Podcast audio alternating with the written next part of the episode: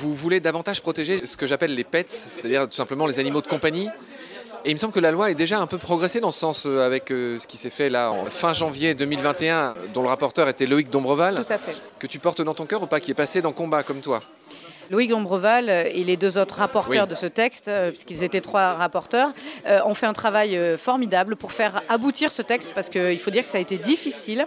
Heureusement, ce texte a abouti au Sénat après plusieurs péripéties et un premier torpillage en règle par le Sénat au mois d'octobre.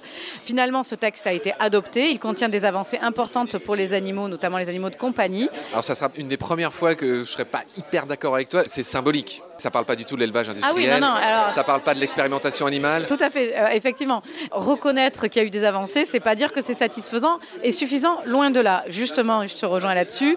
Il y a des énormes attentes sur les animaux d'élevage, sur la chasse, et euh, il n'y a Rien eu. absolument rien. Donc c'est très insuffisant. On rappelle qu'effectivement, ils ont interdit les delphinariums. euh, euh, Il n'y a rien sur la corrida au passage Rien non plus, tout. qui est un autre de tes combats. Mm. Ils sont pris au cirque aussi. Bon, Ouais. dorénavant, il n'y a plus le droit d'avoir des animaux sauvages dans les cirques. Oui, mais enfin, c'est pas tout de suite encore, hein, le, le Ouais. temps que la mesure s'applique. Donc euh, le problème, c'est que cette loi, il faut le reconnaître, a permis des avancées qui étaient attendues par les citoyens, mais on est très très loin des attentes et de surtout des souffrances atroces que subissent les animaux chaque jour en France et partout. C'est une autre de tes punchlines d'ailleurs. Euh, J'ouvre les guillemets. On dirait que Macron a décrété le massacre des animaux comme cause nationale. Tu as dit ça. Oui, j'ai dit ça. Je confirme cette phrase, effectivement. Il y a tellement d'attentes sur la cause animale, il y avait beaucoup d'espoir et le bilan au bout des cinq ans est malheureusement très décevant.